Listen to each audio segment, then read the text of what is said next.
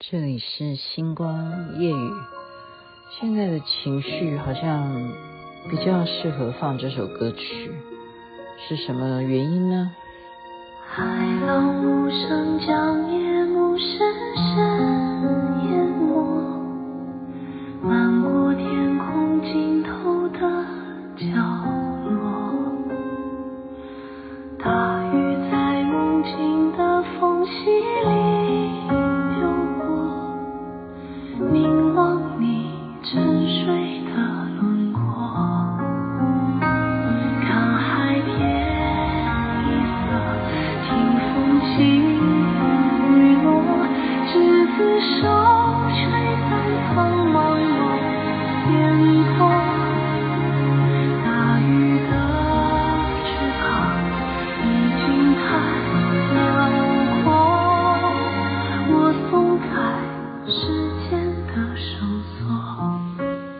周深所演唱的《大雨》，您现在听的是《星光夜雨》徐雅琪。为什么说现在的情绪比较适合播这个歌呢？因为人家介绍说，去年韩国连续剧一直红到今年，因为它是在去年年尾的时候播的，然后在最后一集呢，创下当时就是说整年度算下来呢，南韩呃对。朝朝，现在要讲朝鲜嘛，因为这是演朝鲜时代，OK，就是他们收视率等于算飙高啊，尤其最后一集，然后话题不断，一直延续到现在还在热烧中，然后一直红到台湾啊，很多就是爱看爱追剧的人就会去追，然后人家介绍，那雅琪妈妹妹就当然就要，人家竟然这样很诚恳的介绍，就要很诚恳用心的去看，为什么会让。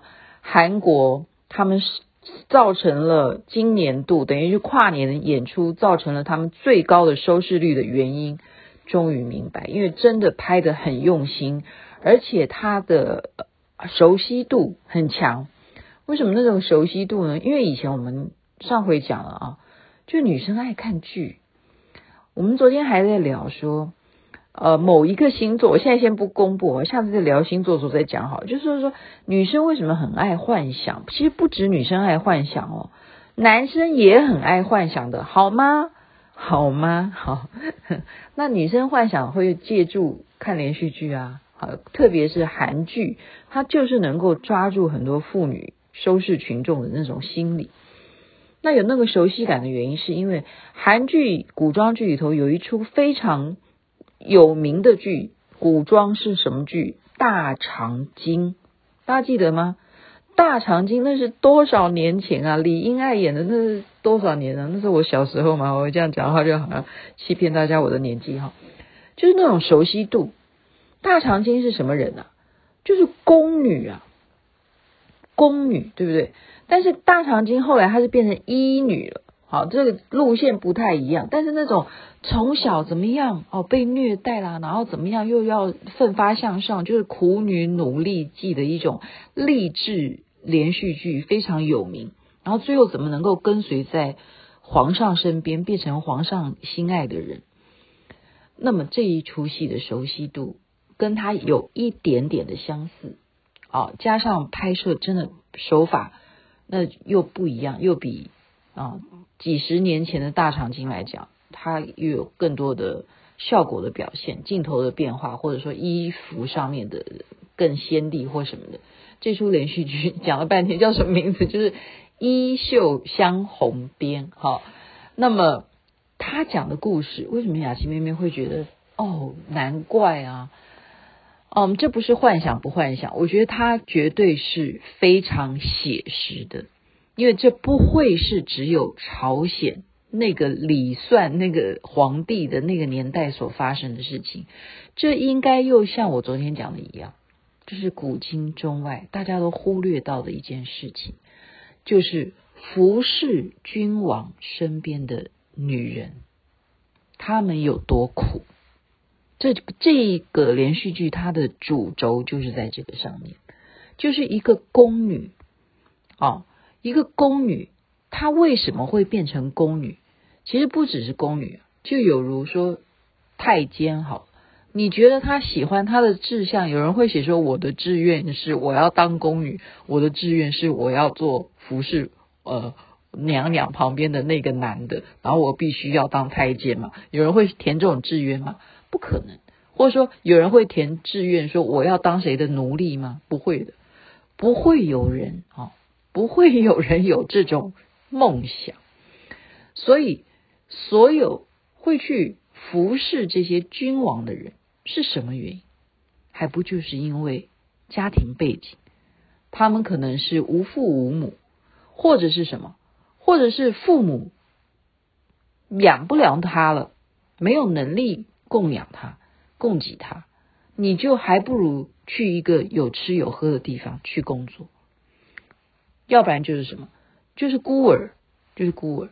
所以。基本上他们都不会是啊，我好想去里头当宫女，哎，我好想你进里头去做什么官啊？你要做官，你就必须要经过考试，就是这样。所以我们从来不会去注视啊，注视说，哎，有看这么多这些宫廷剧啦，哈，你想说。啊，他一定《延禧攻略》或者诸如此类的啊，或者什么《如懿传》啊，你就想说，哎呀，你看这个渣男渣龙啊，我们说那个乾隆，你看看你是怎么欺负如懿，你看你最后这样子，好下江南，你就开始忘记了你应该当皇帝什么。可是我们只是关心说，哦，这个后宫的这个妃，然后跟他哪个皇后不和，你永远看他们是什么《后宫甄嬛传》，你有没有想过？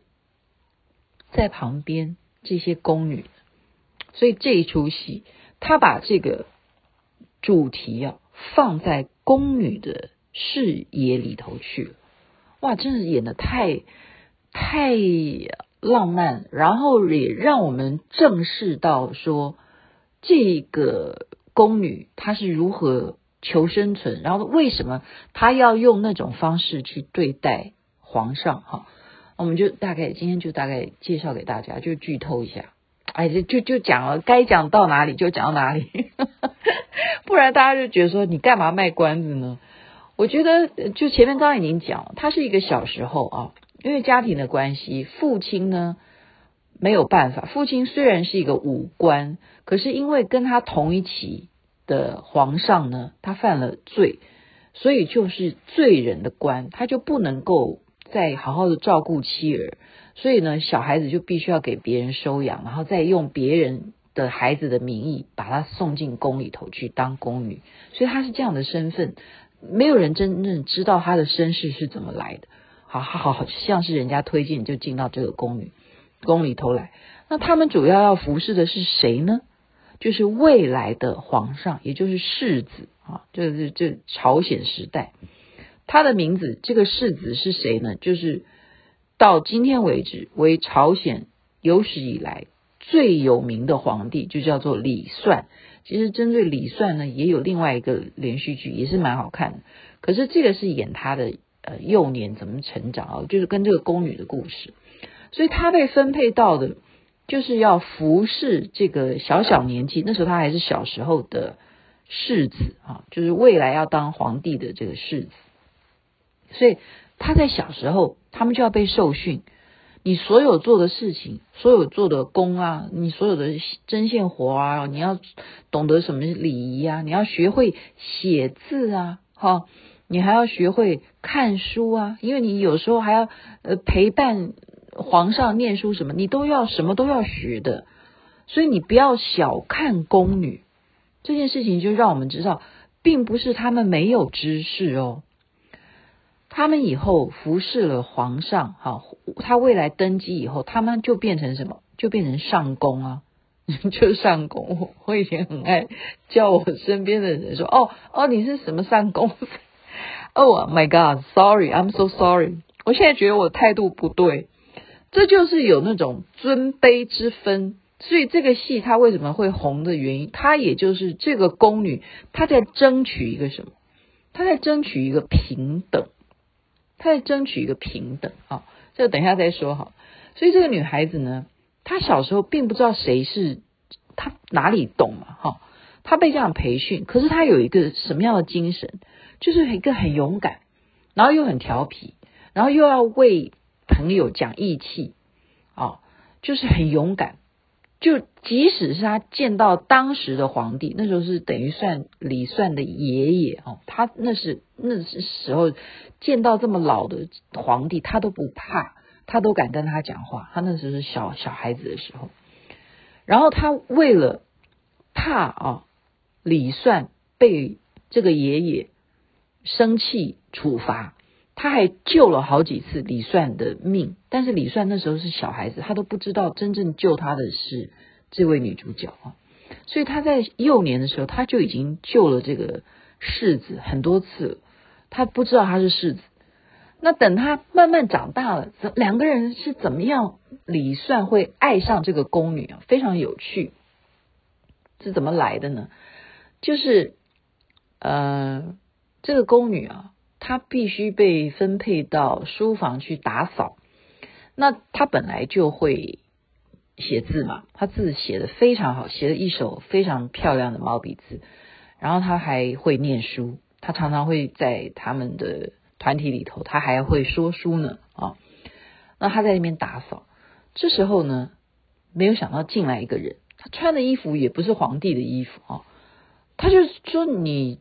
在这边干什么？赶快出去！这里不是你能够来的地方。就骂这个男的，然后这个男的就觉得说：“你在搞什么东西？你竟敢对我说不准来这个地方，叫我出去？”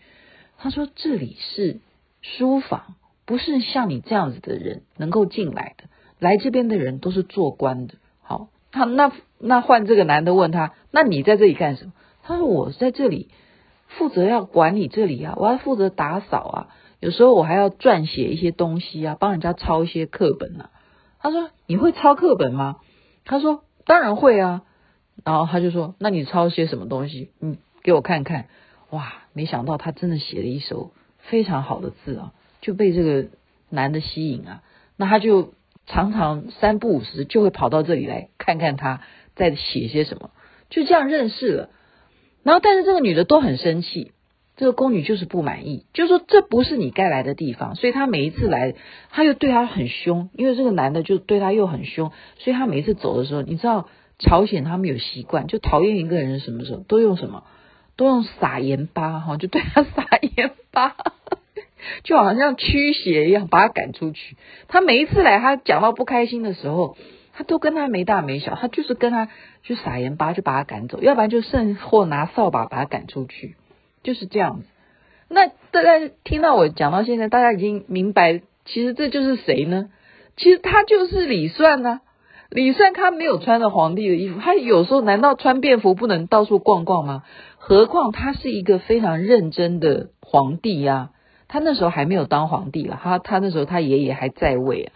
他当然没事，他要到书房来找书啊，他要研究啊，哦，因此呢。这个女的完全不知道她在找麻烦的人是对象是谁哈。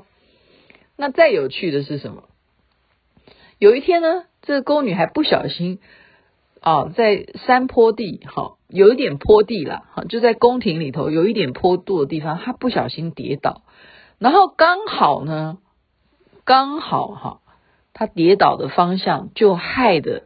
皇上就是李算了哈，他那时候还是世子，他还没有当上皇帝，害得李算呢掉到湖里去，因为他跌倒，就这样滚滚滚滚，刚好他站在那边，正在湖边，就他就害得李算就掉到湖里去，那怎么办呢？他当然被抓起来了。可是李算是一个非常仁义的君王哈，他并不知道到底是哪一个宫女害他掉到湖里去，他只是说。罚他抄书写悔过书来，三天以后交交上来就好。好，就是罚他三天以后交悔过书就好。那开什么玩玩笑啊？你让世子掉到湖里去，他给他的处罚只是这么小，诶，只是这么小。他也不知道他就是那个在库房里头哦，就是书房里头遇到的那个宫女。那时候他都不知道，因为他已经掉到水里去，他只是被。抓起来的捞捞上来的时候，他就说：“好了好了，算了，大家要甚至要把他要怎么关到监狱里，都说算了算了，不用了，只要罚他写悔过书。”那这个宫女可吓坏了哈，就是想说完了完了，我我让这个世子呢掉到火里去，我要怎么写呢？他就写了，哎呀，冠冕堂皇的悔过书啊，什么什么。